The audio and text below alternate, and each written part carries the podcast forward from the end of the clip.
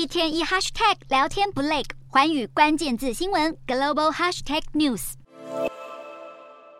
在瓦砾堆和钢筋下方露出小小的脚丫子，叙利亚救援人员与时间赛跑，又钻又敲，从小洞中成功救出小男童。男童脸上和身上都是白色烟尘，满脸痛苦。救援人员将男童紧急送医，而这一名张着大大的双眼保住一命的小女童，妈妈和手足却已经不幸罹难。土耳其六号遭到规模七点八强震袭击，邻近的叙利亚北部也受到重创，整栋建物应声崩塌，扬起一团团烟尘。从空中往下看，无数栋建物被夷为平地，瓦砾堆起一座座小山。对于已经饱受内战长达十二年的叙利亚北部人民来说，这场地震无疑是雪上加霜。叙利亚救援组织白盔表示，战火已经造成叙北许多建物受损，一遇强震就立刻倒塌，他们几乎需要外界提供协助。叙利亚北部目前仍处于内战状态，由反抗叙利亚总统阿塞德政府的反对派占据。联合国表示，叙北大约有四百二十万人深受内战所苦，两百九十万人流离失所，一百八十万人栖身在难民营。